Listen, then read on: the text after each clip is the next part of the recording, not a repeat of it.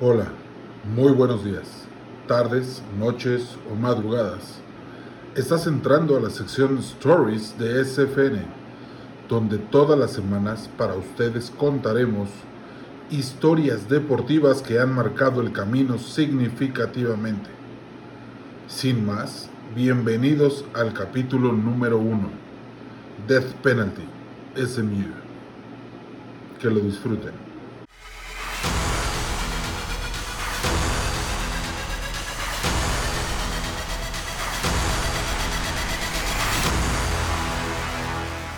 Bienvenidos sean todos a este primer episodio. Me acompañan y me acompañarán casi todas las semanas eh, el Capi, el buen Capi, para que lo conozcan. Saludos, mi Capi. Saludos, mi papás.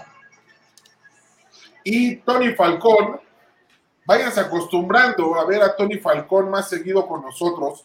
Tony Falcón eh, ya ha colaborado con nosotros en SFN como narrador del fútbol americano de Conadey y poco a poco se va a ir involucrando más con nosotros en esta parte de SFN Stories. Es un conocedor del fútbol americano. Me estoy extendiendo en la, la, presentación porque el Capi ya lo conocen, a Tony no. Bienvenido, Tony. Mucho gusto y gracias por, por ser parte de SFN, amigo.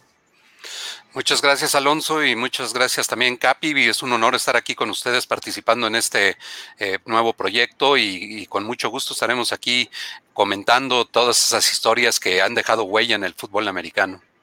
Eso, eso es, eso es perfectamente. Bienvenidos de nuevo. les recordamos que esto es Story, Stories SFN Podcast, el primer episodio con el que vamos a iniciar estas stories de SFN y todo esto, estos podcasts serán de historias que marcaron el deporte, bien, mal, para bien, para mal, eh, manchas buenas, manchas horribles, manchas brutales como esta que, hoy vamos a narrar, que hoy les voy a platicar más bien, más que narrar, y, lo vamos a platicar aquí con el Capi Tony. Hoy vamos a empezar eh, con una historia muy famosa, muy dura, muy fuerte, eh, que tuvo no solamente consecuencias dentro de una universidad, sino que marcó la pauta para muchísimas reglas de hoy en día en la NCAA y muchas reglas que en general en el deporte se adoptaron a partir de este suceso. Y ya iremos hablar, iremos hablando del por qué si me trago por ahí, me pendejean, no hay ningún problema, pero es, ya ven que ya tenía tiempo que no andaba en el micrófono, entonces luego se me traba la lengua, pero bueno, el día de hoy les tenemos el episodio que se llama Death Penalty, Pony Express, SMU, Southern, eh, Southern Methodist University, los Mutants, el Death Penalty, que es ya lo, ya lo narraré más adelante, es, y por eso tiene ese nombre tan drástico, porque es la pena máxima que puede tener un programa y que de hecho pareciera que no ha, no ha vuelto a ver uno igual, tan drástico como este, porque este se involucró, y ya lo escucharemos, muchísima gente, muchísimas partes del gobierno, eh, autoridades, es una verdadera porquería. Pero vámonos por el principio. Y todo esto nace eh, por el, yo creo que es una historia de ego, yo creo que es una historia como, como más adelante lo, comentaré, que de hecho lo dice un, una persona de la NCAA, un alto directivo, es una parte de orgullo. A los tejanos normalmente son tejanos antes de ser siquiera humanos, ¿no? Eh, yo creo que cuando llegue un extraterrestre, estos güeyes van a decir, yo soy tejano en de humano, y, es un rollo muy, eh, como le llaman en Estados Unidos, de pride, de ser eh, tejano. Y es que en 1970 hubo un auge tremendo económico en Texas, empezó por el norte de Texas, con el auge petrolero que hizo crecer inmediatamente y de forma brutal la economía en, todo el estado de Texas. Eh, muchos de los graduados de los college de Texas A&M, de Texas Tech, de Houston, incluso SMU, de muchos empezaron a, tener su auge porque empezaron a trabajar en las petroleras, empezaron a tener unas ganancias brutales y se volvieron millonarios. Esto hizo que de pronto todo el estado de Texas haya tenido una derrama económica en el deporte muy grande. Y todos empezaron a apoyar a sus, a sus college. Eh, sabemos y todos lo conocemos que hay fundaciones ¿no? Eh, en los colleges de Estados Unidos, pero al ser por el auge petrolero y el dinero que deja el petróleo, pues Texas empezó a tener una un auge todavía mayor, más que el fútbol americano, aumentándole que el fútbol americano en Texas es prácticamente religión, pues imagínense ahí el, gancho que hubo, ¿no? Entre que por fin había lana, eh, que había mucha lana y que se le podía inyectar, que las reglas de la NCAA todavía no estaban muy claras o tenían muchas lagunas. Y a esto todavía hay que comentarle, mi capi, el boom de tus Cowboys, que en esas épocas fueron eh, el, nombrado el equipo de América, el America's Team, ¿no? Y SMU era una universidad que no brillaba, a pesar de ser eh, División 1, era una universidad que no brillaba tanto como Texas Tech, como Texas A&M, este, como los Longhorns, como pues, muchas cosas, ¿no? O sea, no brillaban en los deportes, y vienen los 70s, este boom, y SMU prácticamente se empieza a quedar atrás de comparación de todas las universidades y, empieza el por qué va a haber un equipo chafita, ¿no? En, Texas, cuando todos los demás son un boom a nivel nacional, ¿no? Todos los demás competían, los demás colleges competían por el, por el campeonato nacional, SMU era del montón, y pues bueno, eh, esto se aumenta con que empieza a haber una generación que de hecho fue la que marcó la NFL y no ha habido una generación igual, la del 83, pero empiezan a draftearse esos jugadores, ¿no? En, eh, eh, de high school para college.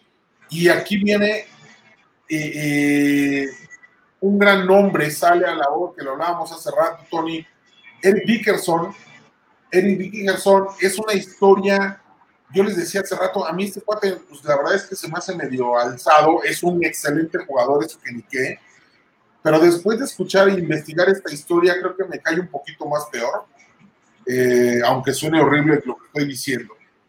Pero bueno, Eric Dickerson fue drafteado en el 79, 78, 79 para irse eh, a SMU.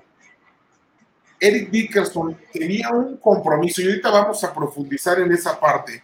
Eric Dickerson tenía un compromiso previo con Texas A&M, que de hecho por ahí eh,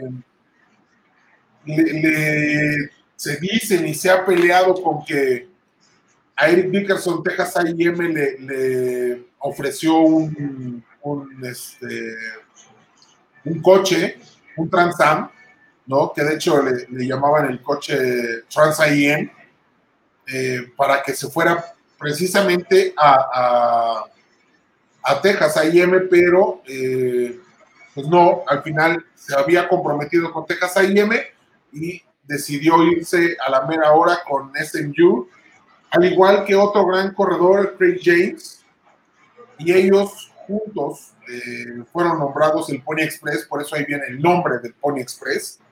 ¿no? Es, parte, es parte de, toda este, esta situación. Entonces, dada esa, ese, contexto de que no se querían quedar atrás, querían seguir siendo o querían formar parte de los meros meros este, de Texas, no querían quedarse atrás, pero ni un segundo, vienen los cambios de coaches, ¿no? Eh, entra eh, Bobby Collins a, a, SMU y empieza a hacer una serie de, de cambios. Dentro de ellos, y por lo que empezó a llamar la, la atención de los investigadores de la NCAA, es porque SMU no era un equipo que se destacara por correr el balón. Era un equipo eh, que normalmente pasaba mucho el balón, nunca había tenido un corredor de renombre y de pronto logran captar a dos de los más grandes prospectos corredores de la nación de high school y se los llevan a SMU cuando SMU no tenía nombre para hacerlo. Porque otra de las cosas que llama la atención muchísimo a los investigadores del NCAA es que SMU, a pesar de ser División 1, es de las escuelas más pequeñas que existen en División 1. Es una escuela que en ese tiempo tenía 6.000 alumnos, que si lo comparamos con un UCLA de 22.000 o si lo comparamos con USC de 25.000 o universidades más grandes, pues 6.000 realmente no es nada. Y eso fue de lo que empezó a llamar la atención de los investigadores, además de que SMU eh, durante los 70 nunca se caracterizó por ser una universidad que hiciera las cosas correctas. Ojo aquí, ¿y por qué se da el death penalty? Porque SMU ya había tenido cinco llamadas de atención previas al death penalty. Ya había tenido cinco suspensiones, cinco tarjetas amarillas, si lo queremos llamar así, porque ya había habido eh, indicios de que le pagaban a los jugadores por abajo del agua. Ese es otro tema que ahorita profundidad, profund, haremos más profundo eh, eh, adelante, este, de todo el rollo que hay en la NCAA y del, del, del, del por qué este, de eso debe de cambiar, ¿no? Y, eh, aquí, y en palabras y aquí vamos a empezar a entrar en ese tema. En palabras de Ron Mayer, head coach de SMU, que es parte de lo que llama la atención para empezar investigaciones en, en SMU, él era coach en 1976 y dice literal, algunas veces la promesa de jugar o tener exposición en TV son insuficientes, sobre todo cuando las escuelas más grandes, escuelas más grandes, ofrecen lo mismo, solo que más y mejor. Son, eh, pareciera que no tiene nada que ver, pero si vemos el contexto de, de, todo lo que es SMU, pues obviamente quedan, son, son pequeñas huellitas que van poniendo el dedo sobre la llaga para iniciar una investigación y decir, a ver, ¿qué huele? ¿Qué está pasando aquí? ¿no? Eh, ese SMU empezó a ser eh, investigado y se llegó a la conclusión, los números no son exactos, fluctúan, pero eh, el por qué castigaron a SMU con death penalty, primero es porque era, ya es, iba, era su sexta investigación y hubo pagos en efectivo a jugadores ya que eran jugadores de SMU, para que, para que estuvieran en, eh, y fueran felices eh, jugando con los Mustangs, había pagos, eh, se detectaron pagos por mínimo 47 mil dólares en total, estoy hablando de un total, que se repartieron, y hay otras fuentes que dicen que fueron hasta 61 mil dólares lo que se daba por temporada a 13 jugadores. Es decir, en un promedio le daban 750 dólares a cada jugador al mes para estar en este envío. Claro que, eh, insisto, ahorita vamos a ahondar más en el tema, pero eh, si nos ponemos a pensar que los jugadores al tener una beca en NCAA que hoy en día esa regla está por romperse o, están por cambiarla más bien, y los jugadores no pueden trabajar mientras son becados, ¿no? Mientras están recibiendo una beca por parte de alguna escuela, entonces eh, prácticamente sobreviven del dinero que les pueden mandar sus papás y, o sus familiares y, no pueden tener mayor ingreso y muchos de ellos pues, son eh, de muy escasos recursos y pues prácticamente viven eh, con las tres comidas que les da la escuela, eh, la monedita que les dan para lavar la ropa en la escuela y la ropa que les den ahí, ¿no? O sea, realmente no pueden tener lujos. y hay muchas cosas más alrededor de esto, porque esto se detectó entre el 85 y el 86, en dos temporadas, fueron la misma cantidad.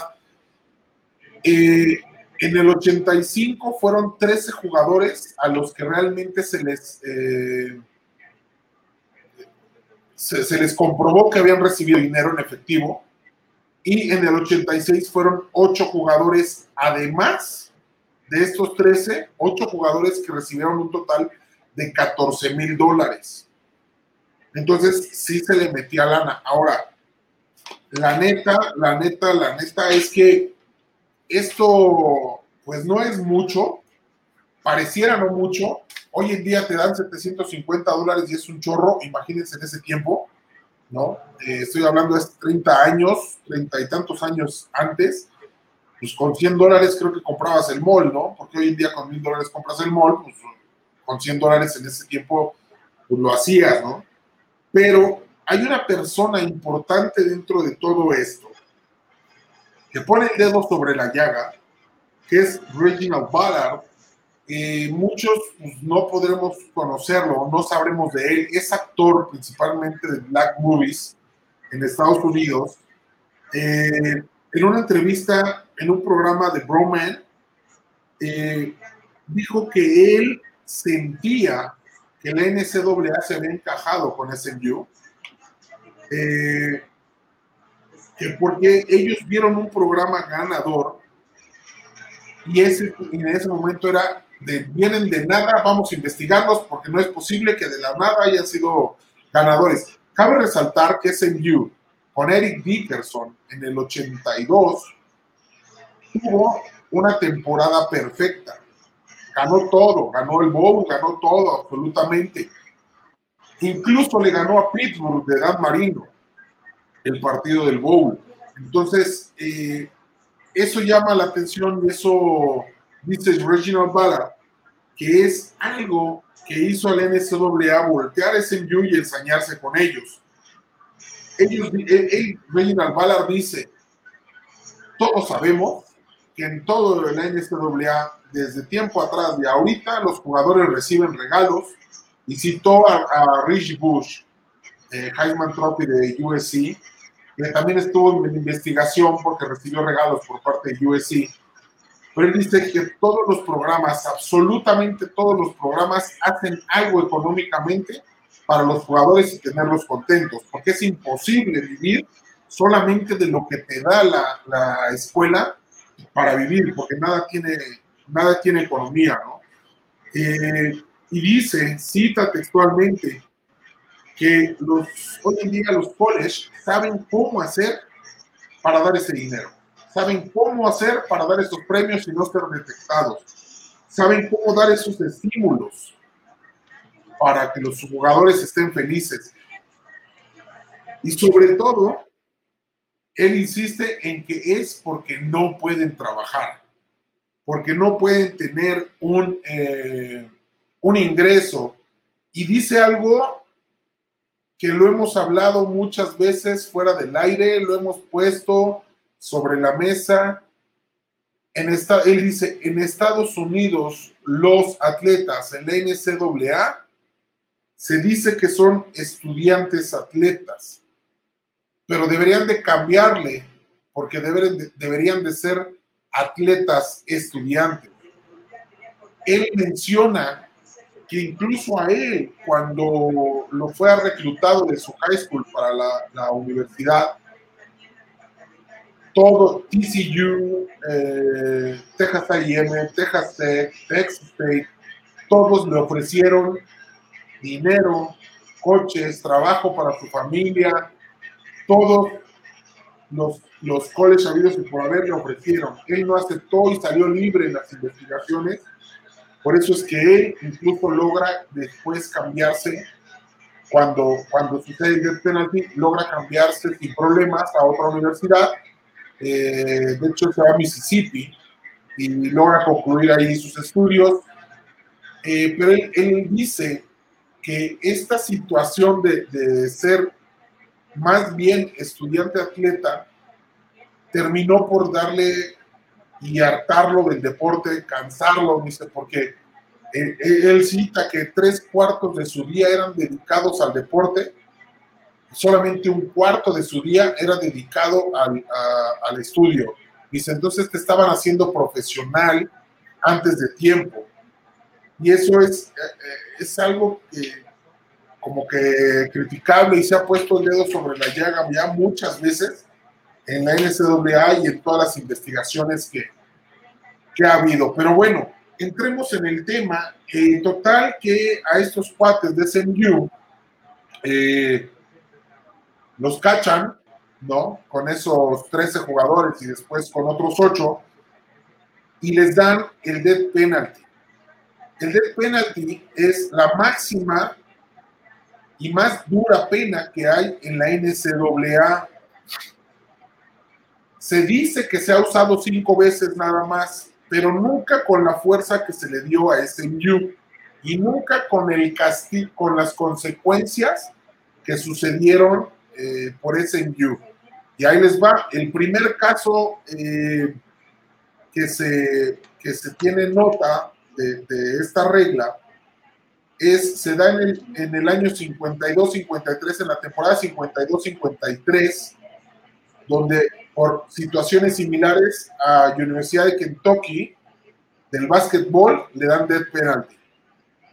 Después, en el 73-74 y 74-75, por mismas situaciones de darle dinero a los jugadores, la Universidad de Luisiana en Lafayette, USL, también de básquetbol, tiene la misma pena.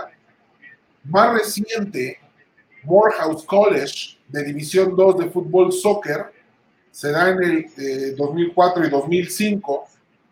McMurray College en 2006 y 2007, División 2, ellos de tenis. Y hay otros que tuvieron castiguitos, o más bien, ellos se autocastigaron antes de que la NCAA tomara acciones contra la universidad y hay tres ejemplos de que ellos mismos, eh, la universidad tomó cartas en el asunto antes de ser castigados. Y es en 1951, Long Island University Basketball, este es más grave, creo yo, que darle dinero a los jugadores, fueron castigados por shaving points, por rasurar puntos o por dejarse ganar, y dieron de baja el programa a la universidad por seis años. Se dieron cuenta que, que el entrenador estaba ligado con los jugadores para las apuestas y entonces dejarse ganar o ganar este, por tanta diferencia para ganar en, las apuestas. Luego, la Universidad de San Francisco en el 82-85 y en el y Tulane en el 85 al 89 dieron de baja sus programas para eh, que no tomara acciones más violentas que así le llamaron ellos, eh, la NCAA sobre las universidades, también por básquetbol, ellos por dar dinero, eh, porque estos famosos eh, patronatos o fundaciones daban dinero por fuera a los jugadores sin que supieran los administrativos, ¿no?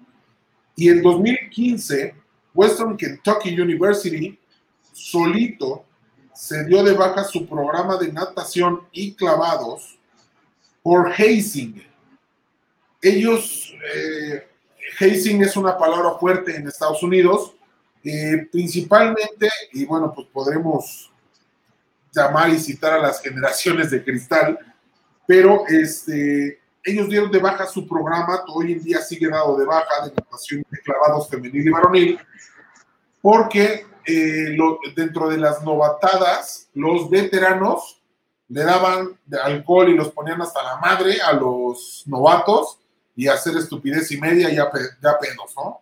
Tanto mujeres y hombres. Pero bueno, estos son los casos más nombrados en la NCAA de castigos y autocastigos de las universidades. Pero sin duda, Southern Methodist University fue el más nombrado, fue el más eh, duro, como les comentaba. Eh, en total, en total se dice que, fue esa cantidad de dinero entre 47 y 61 mil dólares. Había 21 jugadores este, eh, eh, registrados eh, o que sí se les detectó el que recibieron dinero. ese dinero venía por parte de un slush fund o black fund que se utiliza, ese, ese término se utiliza más en Estados Unidos para el dinero que se da por corrupción para las elecciones en los partidos políticos. Eh, aquí cabe resaltar que todo esto se hizo un despedorre gigante, porque no solamente estaban involucrados los directivos de, de la universidad, el eh, director de reclutamiento, el director atlético, el director de fútbol americano y el coach. Estaba también involucrado y sabía del asunto la mesa directiva del decano. Eso es lo más grave. Eh, y por eso eh, dice la NCAA y la gente que estuvo en las investigaciones que el programa estaba fuera de control. Porque a pesar de haber tenido cinco advertencias anteriores, pues el decano y la mesa directiva del decano decidieron seguir y continuar con esto. Pero no solamente estuvo involucrados ellos, ¿por qué se involucra el Slush Fund o el Black Fund? Porque el gobernador de Texas estaba atrás de esto. El gobernador de Texas les dijo, yo te cubro la espalda, tú síguelo haciendo. SMU no se puede quedar atrás de los vaqueros de Texas, de Texas Tech, este, de Texas A&M, de University of, este, Houston, no se puede quedar atrás. Entonces, el, que era gobernador en ese tiempo dio la autorización para que se siguiera haciendo con el respaldo de él. Entonces, por eso les decía que se hizo un despedorre, porque todo mundo, todo mundo estaba involucrado en ese view, estaba involucrado en este dinero, en que se les diera a los jugadores que ya después detectaron que a algunos se les daba 50 dólares, de unos hasta 725. Este, y de hecho en estas cinco penalizaciones que les, que les hicieron anteriormente, el decano, que era el que seguía autorizando la situación, el decano sabía y había firmado y había dicho en la NCAA que ya se había acabado, que ya SMU no iba a dar dinero a los jugadores y este y, que él daba su palabra. Pocos años después, los vuelven a cachar y resulta que el decano y su mesa directiva estaban a favor de en, en, arreglo con el gobernador y por medio de este slush fund, eh, pues se les daba dinero a los jugadores. Cabe resaltar que en este death penalty, que ahorita vamos a esa parte de qué es lo que les castigaron en total, cuál fue todo el castigo. Eh, dentro de este castigo, bueno, los jugadores como, como Ballard, que no fueron eh, detectados en este, o que no se les comprobó nada, se pudieron transferir a otro college dentro de este death penalty a estos 13 y luego más otros 8 en total, este, 21 jugadores que, que, se les comprobó que habían recibido dinero, fueron vetados del NCAA y no se pudieron ir a ningún otro college para jugar y, y pues eso, eso está de la chingada. Este, porque al final del día pues ellos tenían que comer, ¿no? Ellos tenían que vivir y pues que les dieran 50 dolaritos para un hot dog en el, en el Seven, pues no estaba nada mal, ¿no?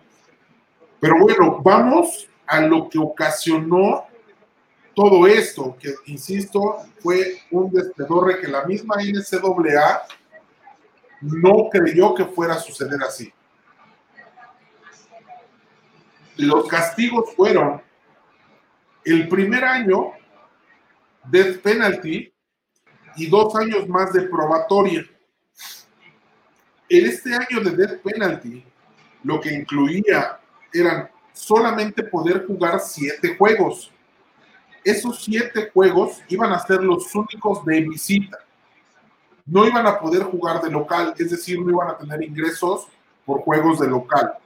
Pero la NCAA dijo, a ver, cabrón, tú eres el que hiciste mal, no tienen por qué pagarle a los demás sobre ti, entonces tú tienes que viajar tus siete juegos de visita, porque no vamos a afectar otras economías. Después, este, dentro de ese castigo, perdón, ahorita vamos al después, dentro de ese, de ese castigo, aparte de esos siete juegos, no iban a ser televisados, es decir, no iban a recibir ingreso ellos por que se televisaran sus juegos. En ese death penalty era ese año no había entrenamientos ni de fundamentos, ni de técnica, ni de video de fútbol americano. SMU no iba a poder hacer eso, es decir, prácticamente solamente iba a presentarse a jugar, como Dios les diera entender. También incluía, y ese año iban a tener solamente un head coach, en ese tiempo se estimaba que hubiera dos head coaches, pero en ese tiempo solamente les autorizaban un head coach, cinco asistentes de head coach y tan tan.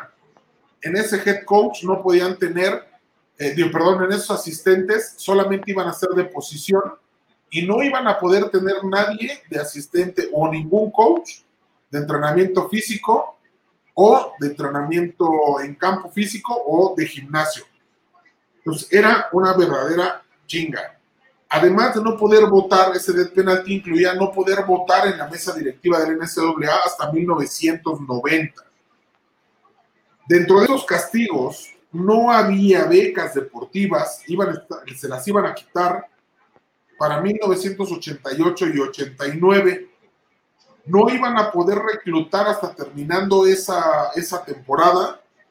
No había, no les tenían, dentro de esos reclutamientos, no iban a ser permitidas que ellos tuvieran visitas de jugadores que pudieran reclutar y solamente iban a poder tener 15 becados y esos 15 becados tendrían que ser académicos. No podían tener becas deportivas. Esto obviamente se hizo un mega desmadre porque al ellos nada más tener siete juegos de visita, deciden en 1987 mejor cancelar la temporada. Es decir, no jugamos porque pues no tengo lana para ir a jugar a otros. Si yo no tengo lana, ¿cómo generar lana de juegos de local? No tengo lana para visitar otros campus para jugar. Y esto hace, obviamente, que tenga una quiebra espantosa. La, la, la conferencia donde jugaban, que era la WEC, si no mal recuerdo, por ahí corríjanme, este, ya se me perdió, ¿dónde está? Este, no, era la, la, SWC, Southwest Conference. La Southwest Conference se vino abajo eh, de la sanción tan fuerte que, que, pasó, hizo que obviamente eh, la parte económica de SMU quebrara y al no viajar les cortara lana a los demás programas, les dejaran de recibir dinero por por transmisiones esos juegos y obviamente eh, con el tiempo eh, terminó cayendo en quiebra la Southwest Conference y se nos vino abajo totalmente ese, esa conferencia. Hoy en día ya no existe, hoy en día valió mal. Después de eso, viene, eh, bueno, cabe regresarnos un poquito antes de que todo esto sucediera y es que hubo dos cabrones que les llaman que fueron los Blue Wizards, Whistlers. Son cabrones que se les llaman aquí en México los pinches soplones, en pocas palabras.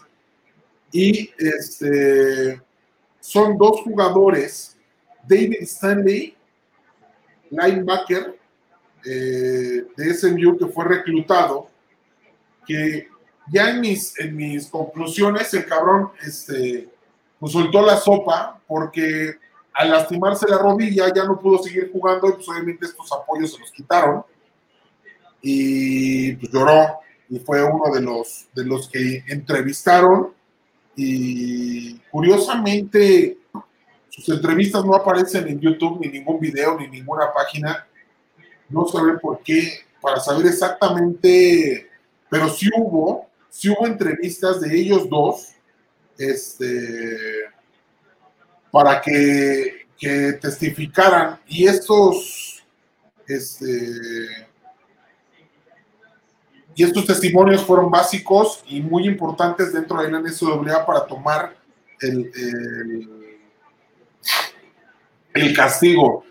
Todo esto eh, lo sacó un cabrón que al final del día lo terminaron casi casi ahorcando en Texas, un reportero, Gene, eh, no sé cómo se pronuncia su apellido, Wojciechowski, Wojciechowski, eh, del Texas Daily News.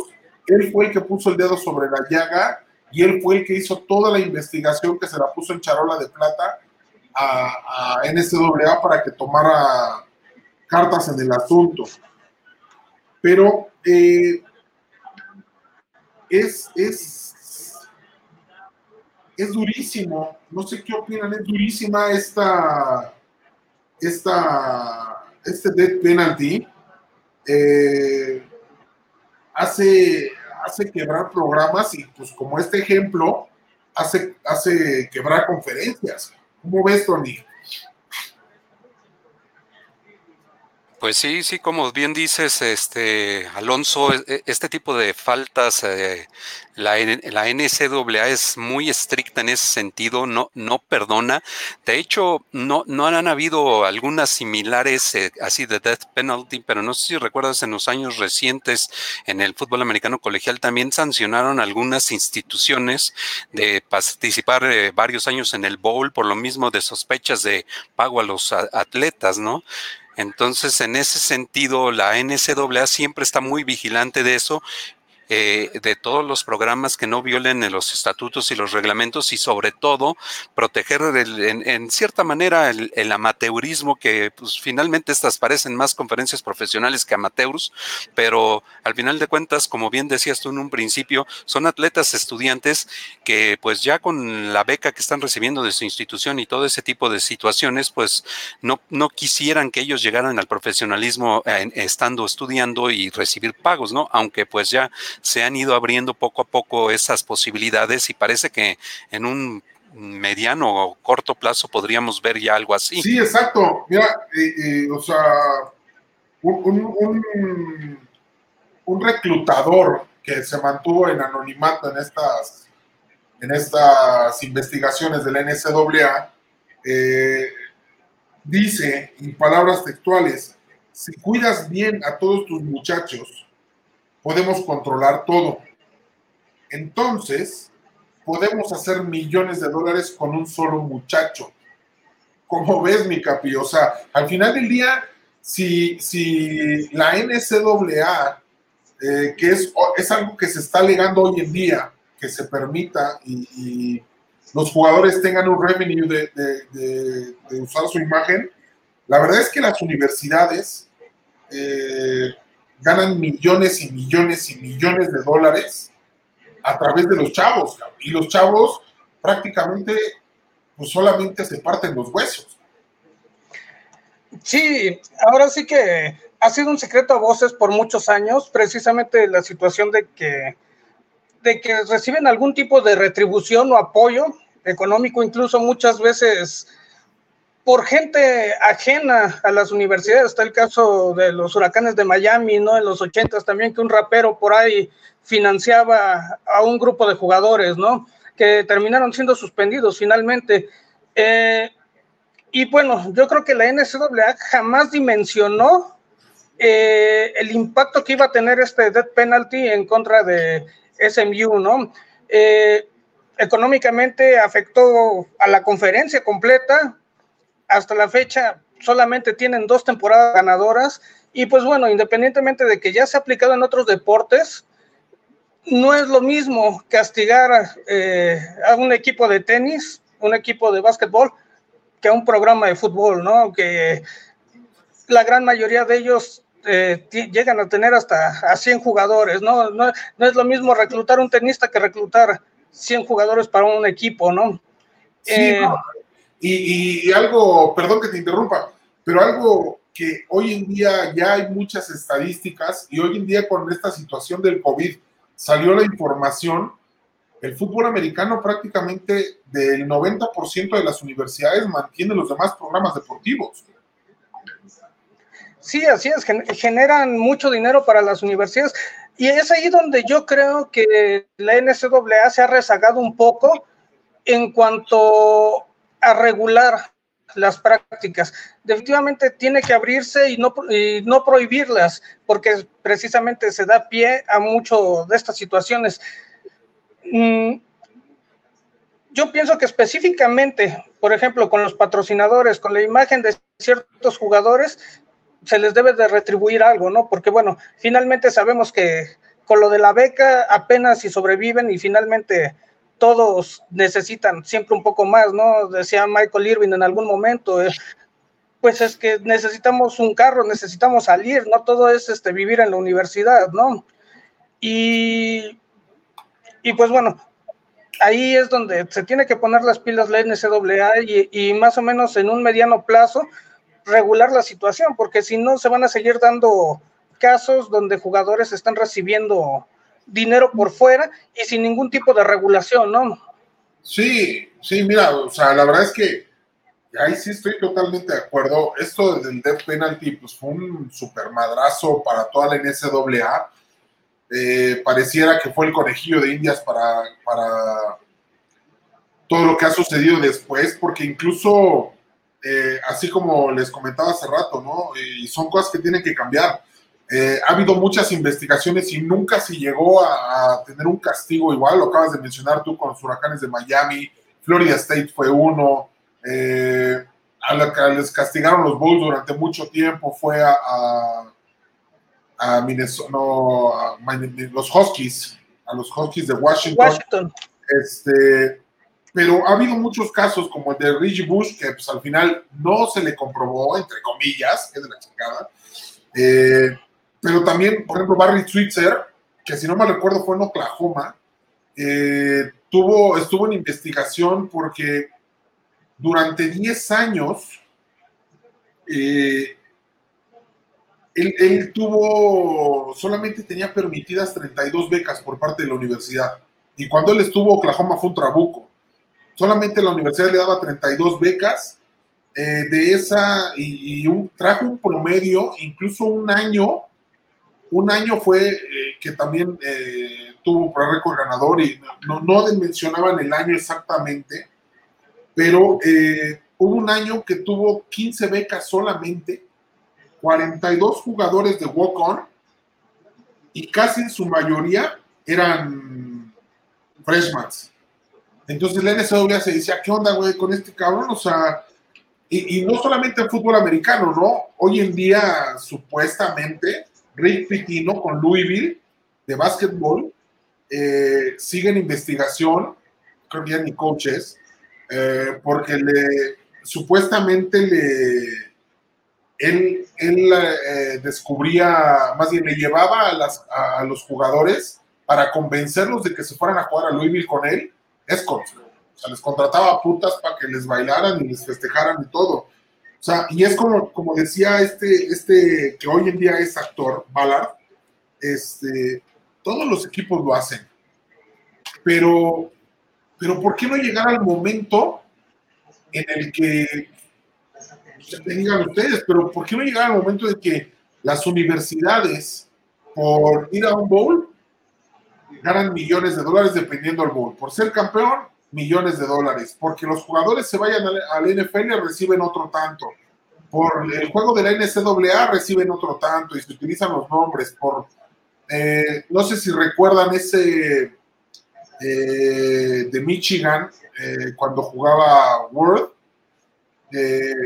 hubo un tiempo que los jugadores, un juego que se taparon hasta los nombres eran los, los geniales cinco, se taparon los nombres porque decían, hey, el, college está ganando millones de dólares vendiendo mis jerseys con mi nombre, con mi número, y yo no recibo un peso y yo no puedo trabajar siquiera. O sea, la verdad es que es una economía brutal que hay alrededor, alrededor de la NCAA, cada college, eh, y esta pandemia va a desatar una crisis eh, con todos los estos años que no vayan a este año que no vayan a jugar muchos equipos de fútbol americano, incluso muchas universidades han hoy en día eh, anunciado que pues, varios de sus programas deportivos se van porque no van a tener cómo financiarlos, los dieron de baja, porque insisto, lo, lo que los financia es el fútbol americano con los ingresos que genera, pero ¿por qué no a los chavos que, que, están becados, que ellos son los que le dan nombre a la universidad, ellos son los que le dan nombre a la NCAA, la NCAA lucra con su nombre, ¿por qué no darles un porcentaje y repartirlo por igual? O sea, seas Heisman o seas Freshman, si este, incluso hay, hay, hay hoy en día eh, hay indicios de que se quiere hacer un sindicato de jugadores de fútbol americano de la NCAA, porque están alegando que todos sus ingresos por eh, jerseys, por transmisiones, por entradas, por venta de los juegos, se haga un pool y se repartan de todos los jugadores. O sea, por igual, si al final del día fueron 10 millones y le tocan 50 dólares a cada jugador, pues ni pedo, 50 dólares, pero que ese dinero se reparta. Sí, tiene que ser, precisamente como dice, eh, tiene que haber una proporcionalidad, ¿no? ¿no? No se puede comparar, por ejemplo, con los ingresos que se puede obtener en cualquier otro deporte o en cualquier otra liga como lo hace el fútbol de la NCAA, ¿no? Y al final de cuentas los que ponen el cuerpo ahí, los que están poniendo el lomo son los jugadores, ¿no? Sí, exacto, son los que están partiendo los huesos, cabrón. O sea, mira, y, yo lo hablaba y aquí está Falcón, que nos puede eh, más en el tema. Yo lo platicaba con el anterior eh, el presidente de CONADEP, con Agustín Marván, y aquí en México una regulación como tal no existe. Eh, si bien aquí es muy difícil que alguien, eh, bueno, no es tan difícil porque se da, eh, que metan a la nómina a los jugadores como en CU, en Pumas, ¿no? Que muchos jugadores han estado en nómina, muchos exjugadores han estado en la nómina de la UNAM cuando estaba el yoyo. Este, nadie dice nada, pero aunque debería haber una regulación con un tope aquí en México, también está permitido, y yo lo hablaba con Agustín Barbán, aquí no hay ningún problema si algún muchacho se vuelve la imagen de alguna marca. Y entonces ellos, e, ellos pueden ganar una lana eh, solamente, la, la, única restricción, y hablamos en especial de, del TEC de Monterrey, si va a usar el uniforme del TEC de Monterrey, tendría que pedir una autorización, no pagar, tendría que pedir una autorización la marca a eh, el TEC de Monterrey para poder usar su imagen en un spot si es que la quiere usar. Si no, el chavo, aunque juegue básquetbol en la Nahuac, en el TEC, en la UM, en la Uni, donde sea, puede usar, puede, puede rentarse con alguna marca. ¿O no, mi Tony? Alonso, eh, realmente eh, eh, esa es una cuestión muy, muy interesante que en un momento dado, pues, este, sí habría que analizar aquí en México si sería motivo para que pudieran mencionar que fuese una cuestión de sanción. no sé qué tan lejos, qué tan cerca estuviéramos de, que un atleta fuera la figura de una marca, pero sí sería un punto muy, muy interesante de debate porque a final de cuentas, pues, este no sabemos si se vincularía con la institución, se vincularía con la persona en sí, cómo se manejaría, pero sí es algo que pues no debe de tardar en poderse dar la cuestión aquí en México y que pudiéramos tener eh, ahora sí que el primer caso de eso, ¿no? Pues mira, Tony, ya hay un caso, ya hay un caso, este, esta niña, ay, se me fue el nombre, eh, es, es, una niña que participa, de hecho es atleta, está en el CEDOM, está estudiando la prepa y ella es taekwondoín también y participó, ella estaba estudiando, está estudiando en el Olinka, si no mal recuerdo, Olinka o el Inumic. Eh, esta niña era la única participante de esa universidad, de esa, de esa preparatoria, participó en el CONADEIP, se quedó en cuartos de final. Hoy en día es parte de la imagen de Coppel, del regreso a clases. Eh, y no usó nada del uniforme de, la, de la institución, ni nada de CONADEIP, pero es atleta CONADEIP, registrada en CONADEIP, registrada en el CEDO, y hoy en día es una de las imágenes de, de Coppel, ¿no? Y, tú vas a, tú pasas por un Coppel y está su, su foto ahí con su mochila y su ropa de Coppel de, entonces ya empieza a ver esa parte. Aparte que en SFN es parte de lo que hemos estado buscando hacer que las marcas no solamente se involucren con SFN, sino que se involucren también con los atletas y por ahí hay varias, varias negociaciones en puerta, este, pero ya hay un ejemplo, ¿no? O sea, así como nosotros hemos tomado eh, de base y de know-how en México para todos los deportes, hemos tomado de base esa, esa, esa el reglamento del NCAA, pues pareciera que ahora la NCAA tiene que voltear acá para ver también cómo se hace esa parte, ¿no? Y tomar un ejemplo de, de lo que podrías. Claro, allá es exponencial, ¿no? Allá es, puta madre, ¿quién no quisiera tener eh, de imagen a un Reggie Bush, ¿no? Cuando estaba en UCLA o a un Troy Polamalu, cuando estaba en, UC, en USC, perdón, los dos. Este, y así ejemplos, ¿no? Eh, pero ¿quién no? O sea, parece que ahora tienen que voltear a México para ver cómo o sea, aquí no hay un reglamento, por eso se puede hacer, pero, pero tomar, tomar ciertas bases, ¿no? Sí, y fíjate en ese sentido, Alonso, eh, eh, el, caso de esta chica de, de la imagen de Coppel, pues es este algo que, pues, como bien dices, está empezando y se puede dar más recurrentemente. Aquí la, ventaja que yo le vi a este caso, por ejemplo, que mencionabas, al ser una marca de una tienda departamental, pues no interfiere porque, por ejemplo, por ejemplo, en donde estudiaba, pues no es la marca de ropa. Ahí, quién sabe qué pasaría si, por ejemplo, la quisiera vestir una marca de ropa X y en la escuela eh, tuvieran a otra, ¿no? Ahí sí probablemente podrían entrar en conflicto, ¿no?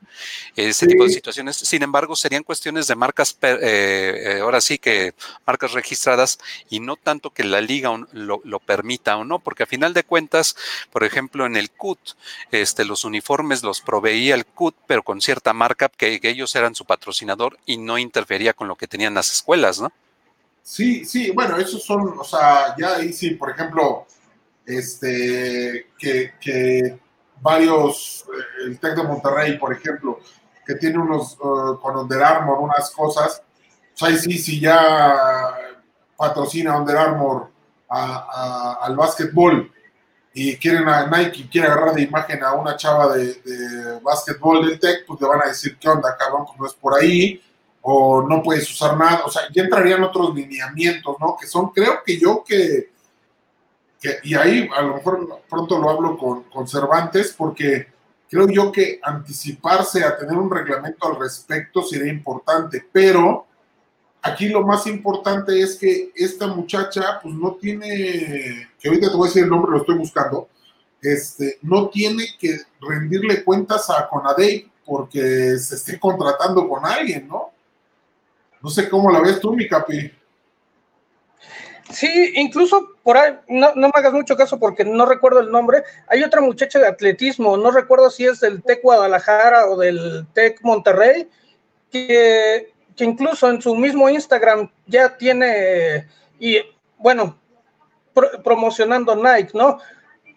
Imágenes de ella este, en pista con, con artículos Nike, ¿no? Entonces, pues sí, ya ya, ya hay ejemplos actuales de, atletas que se están viendo en esa situación. A lo mejor en este momento son los menos, pero es el momento oportuno como para empezar a considerarlo ya más en serio y reglamentarlo, ¿no? Y con miras de que en algún momento más atletas puedan tener esa oportunidad de ser imágenes de marcas, ¿no? Sí, exacto, exacto, totalmente de acuerdo. Es, según yo, es esta chava que incluso se, metió al medallero en Panamericanos, ¿no? Es esta niña de T Guadalajara que corre creo que 400 metros, ¿no? Paula Morán, ¿no? Paula Morán. Ah, Paula Morán, sí. Paula Morán, pues, o sea, es que también, y digo, ya es algo que nosotros hemos peleado mucho, eh, las marcas tienen que, que voltear a los, a los, a los deportistas mexicanos a estos deportistas, ¿no? A los que son realmente ejemplos, ¿no? A los pamboleros que se andan estrellando bien pedos o andan madreando esposas. No, estos chavos, estudiantes atletas, que sí son estudiantes atletas, no como decía Valar de atletas estudiantes, son estudiantes atletas porque lo primero que tienen que hacer es tener un promedio para poder llegar al, poder competir, hacer, hacer este, no iba a decir en inglés, fue en español, available para, para competir, ¿no? Tienen que tener primero un promedio antes que cualquier otra cosa. Sí, en, ese sentido, fíjate, por ejemplo, el caso de esta chica, Paula Morán, pues eh, al paso que va, va a estar el año que entra en la Olimpiada, ¿no? Entonces, eh, quieras o no, las marcas empiezan a fijar ahí, bueno, también además el patrocinio de la delegación de la mexicana que va a los Juegos Olímpicos todo eso, pues es una chica que a pesar de que está compitiendo eh, también en CONADE y, pertenece al TEC de Guadalajara y estudia ahí, sin embargo, no, al nivel de las competencias de CONADE no hay un reglamento ahí que le prohíba, por un lado y por el otro no está violando nada. Exacto. O, los ejemplos, ¿no? De, varios este, eh, atletas que se que son patrocinados por el Army, ¿no, Capi? O sea, en el ejército hay este, atletas estudiantes que incluso no sabría decirte si el, si el Army les paga la escuela o eh, nada más están parte de, del ejército como Paola Espinosa, este, Rommel creo que está en, la naval, pero está esta chava taekwondoín que también es este, del ejército, ¿no? Sí, así es. Eh, bueno, ahí se maneja un poco diferente. Eh, ellos causan alta como, como soldados, y en base a sus méritos deportivos, pues también van ascendiendo, ¿no? Ese es el tipo de apoyo. El hecho de tener las prestaciones como miembro de las Fuerzas Armadas, tienen un sueldo y bueno, propiamente como militares no se les exige nada más que estén presentes ya sea con la CONADE o con el, o con el Comité Olímpico Mexicano. Normalmente ellos se reúnen en, en las instalaciones del antiguo Colegio Militar en Popotla y esa es su, sede. Y pues bueno, realmente el apoyo es ese, pertenecer a las Fuerzas Armadas y que se dediquen a, su deporte. Sí, sí, pero, pero o sea, el, el, ejemplo es que no hay un impedimento en México para que lo puedan hacer, ¿no? Porque al final, no. Eh, eh, si bien no hay un reglamento, creo y quiero pensar que las autoridades sobreentienden, eh, pues que no está de más tener un ingreso, Carlos. Al final del día eh, no va en contra de la competencia. O sea, esa parte del NCAA, claro, insisto, en la NCAA es exponencial esta situación, eh, porque incluso ahí sí se puede prestar a que te doy más lana, pero vente a jugar por acá, como los guardias presidenciales en algún momento aquí en México, que metían a la nómina a los jugadores en los noventas, Pepe Toño Moreno y varios por ahí, este, que tampoco fue nada grave, eh, pero al final del día eh, se puede hacer algo, o sea, definitivamente se puede hacer algo para para que no se queden desprotegidos económicamente los chavos, porque al final del día están generando muchas cosas. Aquí en México, salvo el, el renombre que le das a la escuela con tus huesos, pero creo que al final del día tú le sacas más con una beca a una escuela que lo que la escuela te da, eh, o más sobre los ingresos que puedas recibir, ¿no? Pero debería de haber un en la NCAA debería de cambiar ya todo eso. O sea, es vivir en el, vivir en el, en el cavernícola y más bien, en dado caso, pues sí, le vas a ofrecer lana, no sé, se me ocurre, le vas a ofrecer lana a un cabrón para que se venga a jugar contigo, bueno, sobre un estudio socioeconómico, no sé, o sin un estudio socioeconómico, pero pues no puedes dar al año más de 100 mil dólares, por decirte Tú ves cómo lo repartes en tus jugadores, cabrón, pero tienes un tope, güey. Para que así crear una, una libre competencia, porque también si se pudiera dar el caso de que, porque la hay la lana, porque lo puede generar un college de, ofrecerle a un jugador de un millón de dólares por temporada, cabrón. Entonces, es saber cuánto necesitas para vivir, cabrón. ¿No? Aquí te damos comidas, aquí te damos esto, sacamos un promedio, güey, y pues mira, con 800 dólares mensuales te compras ropa, te vas al cine, compras condones para que no embaraces a tu vieja, porque eso es algo que también alegaba este Ballard, ¿no? Dice, puta, cabrón, o sea, te investigan hasta si compraste un condón y por qué lo compraste, güey. Entonces después no se pregunte por qué hay tantos embarazos de, las colegiales, ¿no? Entonces, necesitas esto, esto y esto y esto, cabrón, son 800 dólares. A ver, tú, UCLA, eh, New York University, Washington, bla, bla, bla, no puedes darle más de 800 dólares a ningún jugador. Si lo puedes dar o no lo puedes dar, es tu pedo. Pero todos pueden dar este tope máximo. Pero fíjate ahí, Alonso, que eso se podría prestar a, controversia por una razón, porque tú sabes muy bien y sobre todo eh, en el básquetbol universitario y en el americano, hay figuras que destacan y que son casi casi los que están siguiendo toda la temporada. Por ejemplo, ahorita para esta temporada del college que viene un Trevor Lawrence que se espera que sea el ganador del trofeo Heisman e incluso la primera selección del draft, pues eh, eh, también las marcas se van a querer ir sobre esas personas y no les van a querer, eh, no, te van a aceptar que les aceptes nada más mil dólares al, jugador, ¿no? Mira, pero, pero volvemos a los reglamentos, mi Tony. Tú puedes decirle dentro del reglamento de la NCAA, mientras él esté en la NCAA, por ejemplo, y vamos al caso de Trevor Lawrence. A ver, señores, son estrellas y se lo va a pelear Bimbo, Sabritas, cabrón, este, la cerveza. O sea, para empezar, decir, ninguna marca de alcohol ni de estupefacientes lo puede patrocinar, ¿no? Cuando llegue al pro será su pedo. Dos, este, no se le puede pagar tanto. Este es el límite que tú como marca le puedes pagar a este chavo, esté en el college que esté. Este es el límite, cabrón. O sea, no puedes llegar por decirte algo, cifras de seis ceros, cabrón. ¿No? No puedes llegar. Puedes quedarte, tu máximo son 999 mil dólares que le puedes pagar por año, güey. ¿No? Este, pero al mismo tiempo, entonces, vamos, sí, el chavo viene al college, pero no va a ser su negocio el college. Tenemos que fomentar la NCAA, porque la NCAA, NCAA no fomenta eso. Seamos claros, la NCAA no fomenta que estudies. Fomenta que tengas una pinche matrícula, pero no, y tienes que estar matriculado. Pero ¿cuántos cabrones hay que no pasaron ni dos semestres en su college y llegaron al pro? Y son cabrones que no sabían ni firmar, o sea, se me fueron los dos nombres de dos güeyes que pusieron su güey, venían de un college renombrado y como no sabían firmar, pusieron su güey en el contrato del, la NFL, cabrón. Entonces, tienen que regular muchas cosas. Y fíjate que, por ejemplo, eso se da muy común en el, en el básquetbol. LeBron James, el mismo Kobe Bryant, se brincaron de high school directo a la NBA.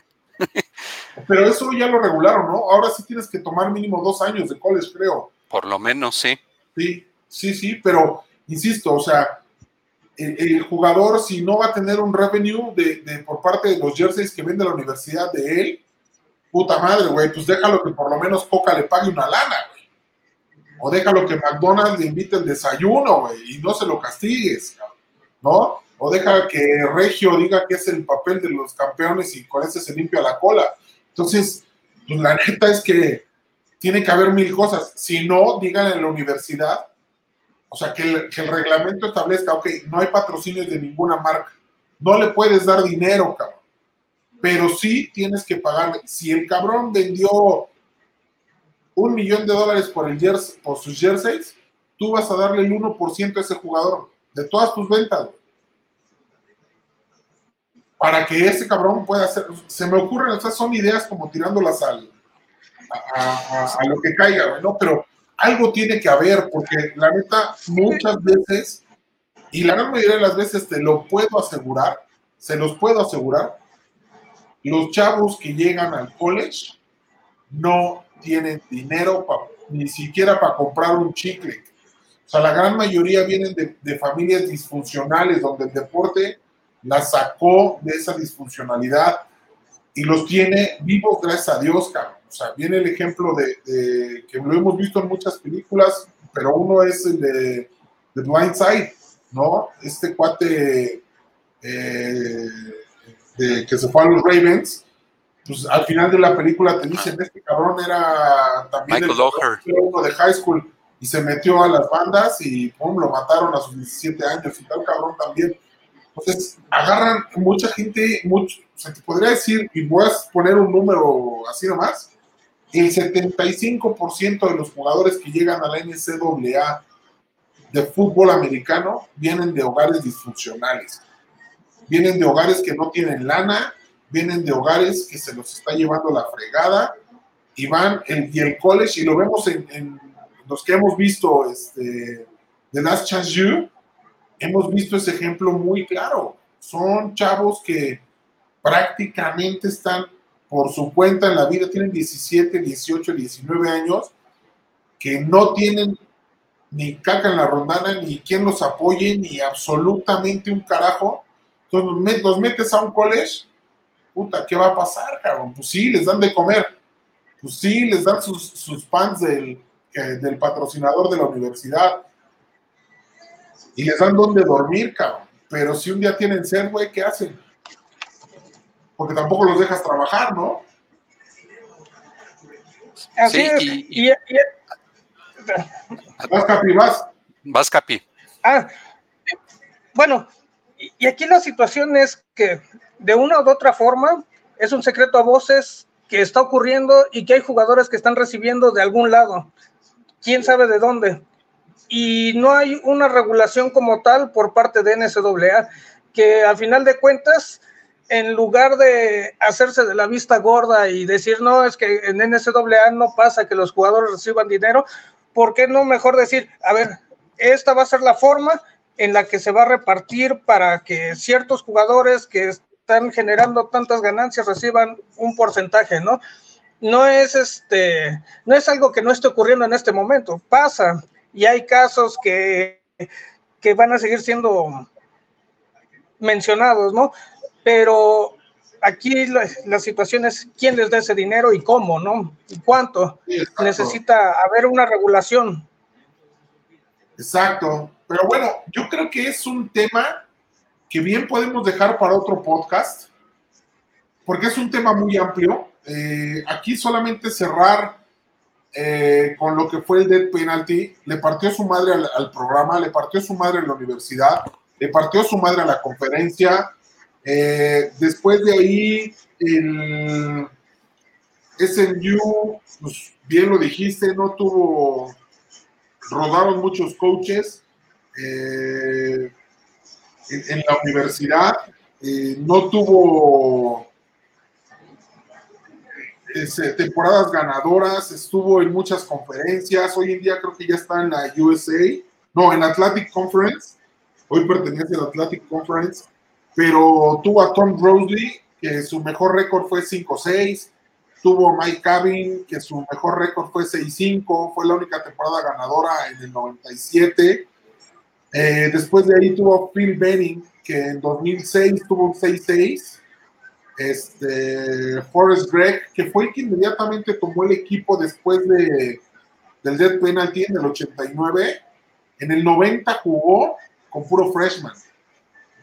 Entonces, eh, prácticamente estamos, o sea, si se acuerdan ustedes de Unnecessary Roughness de la película, donde sale Scott Bakula, prácticamente es lo que le pasa, o sea, debe estar fundamentada mucho en este Dead Penalty esa universidad ese, ese, esa película, si no se la recomiendo mucho, véanla porque es prácticamente lo que sucede. Eh, le partió su madre a todo, prácticamente, y bueno, lo único bueno que tuvo este, toda esta situación fue que hoy en día ya hay una regulación no tan estricta ya no se le rompe su madre al deporte, ya no se le rompe su madre a los, a los y que hoy hoy este, está habiendo un cambio. Eh, todo este death penalty sirvió las bases para que hubiera un cambio en la NCAA y se estuvieran ya los gobernadores, por ejemplo, de California, de, este, de Florida, alegando que, creo que el de Texas también, alegando que ya se le tiene que pagar algo de lo que se vende o de todo lo que generan los jugadores en los, en los college, ya los tendrían que tener algo. Eh, se está involucrando los gobernadores, como lo dije. Entonces, eso es lo único bueno que tuvo todo esto, porque de verdad, bien nombrado el death penalty, o sea, fue sentencia a muerte de, de la universidad y de milagro hoy en día, hoy en día ya, ya llega a, creo que en 2019 o 2018 fue su primera vez que ganó un bowl después de hace mucho tiempo, después de treinta y tantos años, ganó un bowl, eh, ya tuvo jugadores, en, ya tiene jugadores en NFL, pero estás hablando de que una población eh, tuvo una crisis económica de 30 años debido a que se acabó el fútbol americano en esa comunidad, en Dallas, porque SMU está en Dallas, en uno de los condados de Dallas, eh, pues fue del penalti para todos, ¿no? Y, fíjate, eh, Alonso, que apenas hasta el año pasado, en la temporada 2019, los Mustangs este, empezaron con una marca de 8-0 incluso le vencieron ahí a, su, a uno de sus grandes rivales, de, TCU, y entonces con esa victoria, por primera vez en, en más de 25, más de 33 años, obtuvieron eh, una clasificación dentro de los mejores 25 del ranking, pero pasaron 33 años para poder volver a estar en el, los, en el top 25.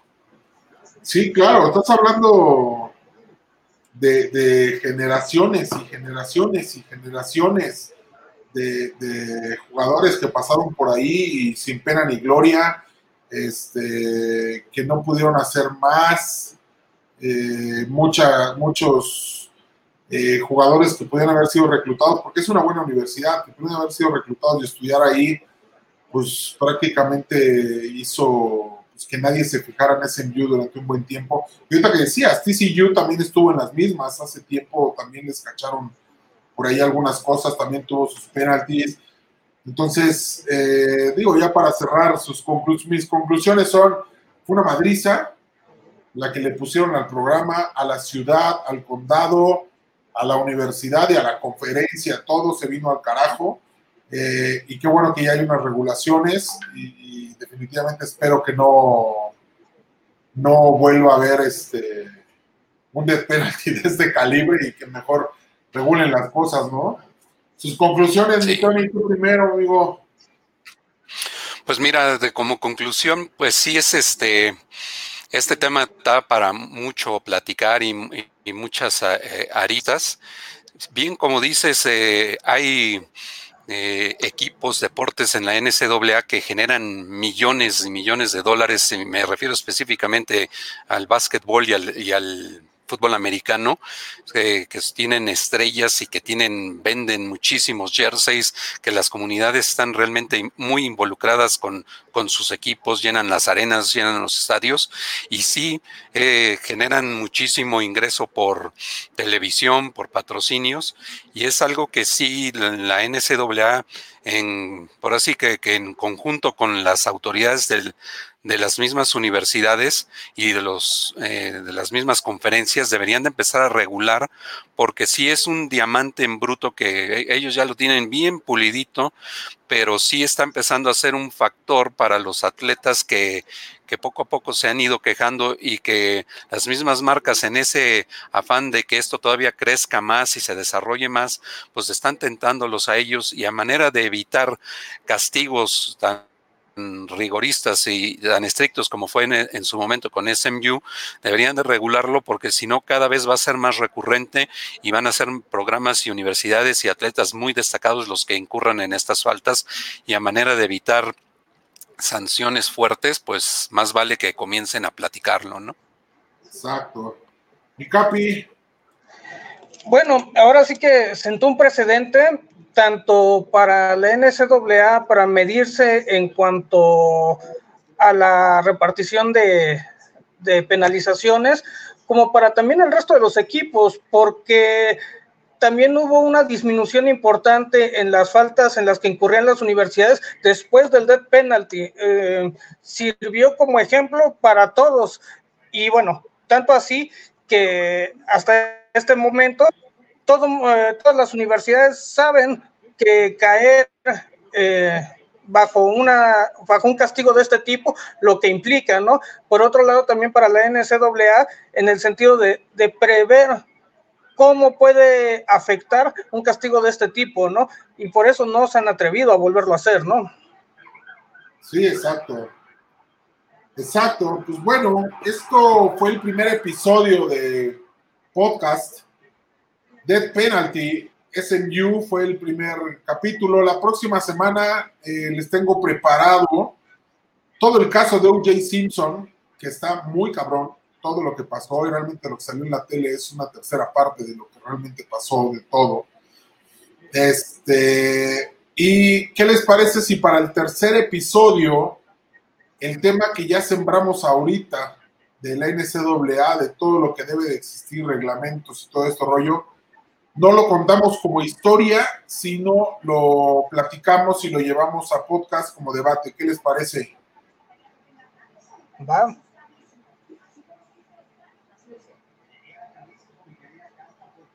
Parece muy bien, Alonso, con mucho gusto. Órale, pues muchísimas gracias y bienvenidos a SFN Stories. Esto es el podcast de SFN. No nos pierdan, denle like. Puro, este contenido solamente va a estar en podcast y YouTube, la parte de cómo lo grabamos. Y los esperamos, denle like, síganos y hagamos crecer estas historias que les vamos a estar contando muchísimas cosas interesantísimas. Les damos las gracias. El PAL estuvo ahora en producción. Muchas gracias. Nos vemos la próxima semana, misma hora, mismo canal. Gracias, amigos. Fuerte abrazo. Gracias. Que tengan una excelente tarde. Igual. Gracias, igualmente. Que estén bien.